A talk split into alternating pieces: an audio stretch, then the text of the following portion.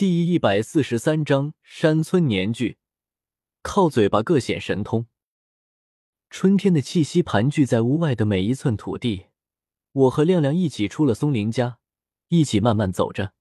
亮亮神秘的压低声和我说：“听说艾香要和许仙打伙过日子呢。”我说：“不是吧？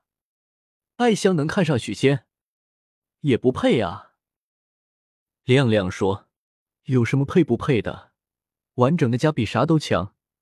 一个女人带孩子过日子，那多难。许仙现在条件还可以。也对，物质主宰的世界也是，不然怎么生活呢？难道找个老光棍，四眼相对，继续无数凄惨？可是，哎，我没想到。我说，亮亮呵呵道。这叫一箭三雕。我说：“三雕。”亮亮嘿嘿说：“松林说的，我也不知道。那天跟明还说，赶紧让艾香下手。据说很多寡妇都盯着许仙呢，还有人自愿给他看门。他亲眼看到的，竞争十分激烈。”我听了，内心十分鄙视，但身临其境的想一想，似乎也可以理解。农村一个女的。带个孩子，真心不容易。不提生活质量，活下去都举步维艰。遭到的舆论还不是同情心，而是饭后欢乐的谈资。一切的一切，在活着面前，多么的渺小，多么的微不足道。亮亮又说：“农村没办法，看了没有养老金，也没人管，全靠自己。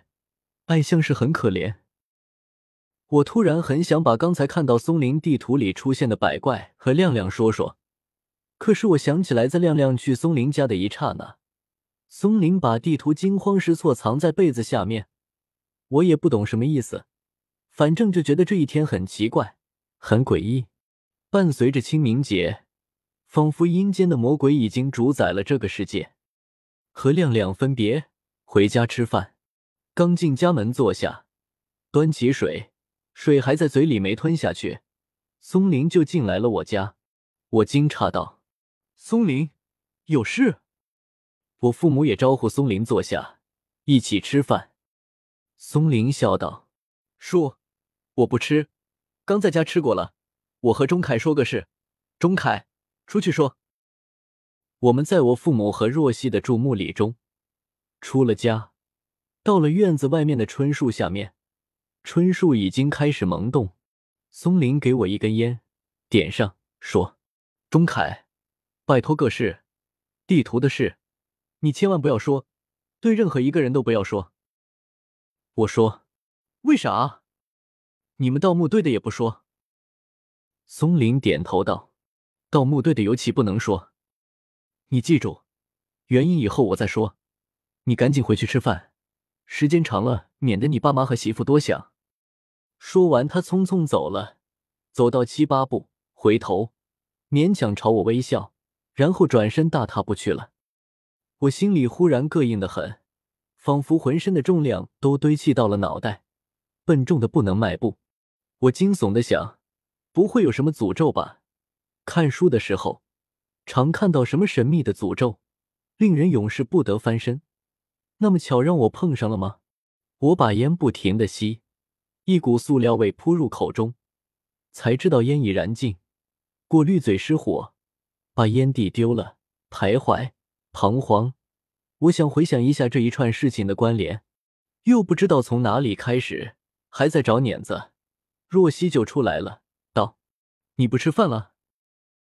我强颜欢笑说：“我正准备回去的。”若曦说：“人呢？松林人呢？”我说。走了。若曦说：“那你一个人在这站着干什么？等你吃饭呢。”又看着春树的枝丫，说：“这是什么树？”我心不在焉道：“榆树。”榆树，榆树不是有榆钱吗？我说：“是的哦。”春树。若曦把头斜斜的低下来，看着我的脸，说：“有事。”松林和你说什么了？我们已经到了门口，父母在往外张望。我说：“没什么，回家吃饭。”一进门，母亲劈头问我：“松林找你有事？”我说：“小事。”母亲道：“是不是他闺女看病的事？不是说看不好了吗？还找你干嘛？”我感谢我的母亲，连忙说：“对，就这个事。松林不好对着你们说，他还是想去北京看看，可是估计他没钱了。”母亲立马说：“哦，和你借钱？你可千万别借。”农村人没轻重，借的时候好说的很，要的时候磕头也不给你。你刚结婚，哪里有闲钱借呀？母亲还是和小时候一样，为我考虑的面面俱到，仿佛松林是在和他开口借钱，他的张嘴就来的应对借钱智慧，我暂时难以望其项背。但母亲为我好，我知道。我说：“吃饭吧，没事，我没借，我确实没钱。”我仿佛是个风向标，吃饭的时候我没有怎么说话，家里便突然安静下来。最后想也没想好，饭也没吃好。下午，我和若曦去村后面的山上闲逛。若曦问我：“松林找你到底什么事呀？”还是若曦了解我，他知道我心里有事，我很想给他分享一下，可是我不知道应不应该说。如果是个不好的东西。我宁愿不让他知道，但是若曦水汪汪的大眼睛，蜻蜓一般，在我面前忽闪忽闪。夫妻相处之道，是不是应该坦诚一点呢？就算是个笑话，也可以一起哈哈乐。我便和若曦和盘托出，把事情诡异的讲给他听。我说：“你要是害怕，就抱住我，有我在，没事。”没想到若曦哈哈大笑说：“我以为什么事，搞得神神秘秘的，鸡毛蒜皮的事，值得你这样？好像比高考都费神似的。”我说：“你不知道，这个事情很邪门。以前瘦猴和小智死的不明不白的，怪得很。”若曦说：“我怎么不知道？都是得病去世的嘛。全世界每天有多少人得病去世？”哎没事找事，还有人敢说女人是弱者吗？至少若曦不是，王莹不是，玉梅也不是。这天晚上，松林又来了，拉我去喝几盅，说是跟明邀请。亮亮、海生已经去了，非要我也去。我不想去，不想再和他们喝酒，想和他们撇清关系。松林拉扯半天，我还是去了。去了，觉得不对劲，因为发现满福也在，这真是好多年都没见了。他胖了不少，戴了眼镜，看我进来，雍容的身体竖了起来，首先和我打招呼说：“钟凯，好久好久没见了，变样了。”松林显然也不知道满福在场，大概欠满福两千块钱的缘故，显得有点拘束，哎呀了半天，说：“满福。”没听说你回来了呀？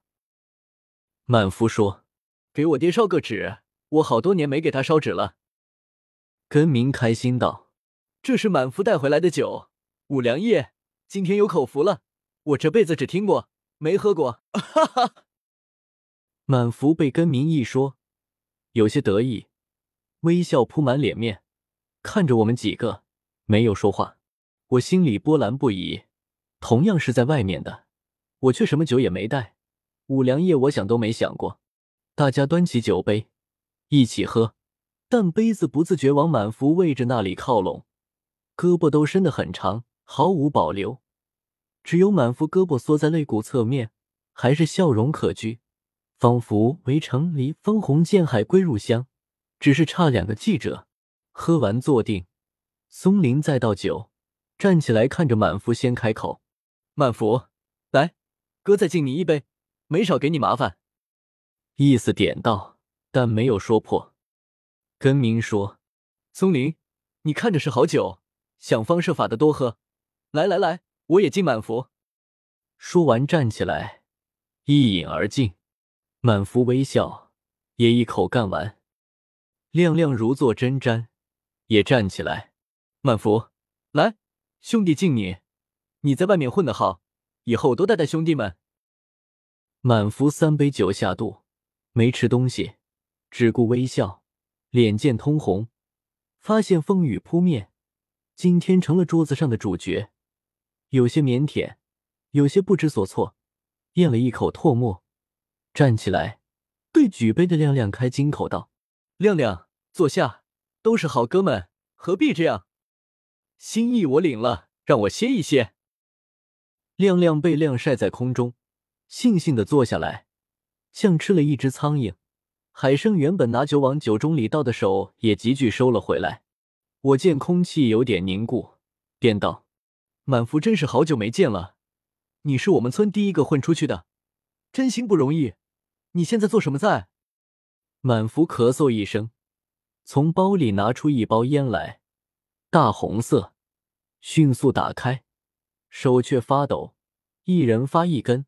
边发边对我说：“现在做点小买卖。”根民拿着烟，注视半天，恨不得有个放大镜，说：“这是中华呀，好烟好烟。”松林不甘于无声，也不信无声胜有声，道：“满福，你老婆孩子回来没？”满福说：“没有。”我说：“真厉害，你现在自己做生意了。”我是觉得在城市里创业真的不容易，慢慢会越做越大的，加油！说完，端起酒和满福一起喝。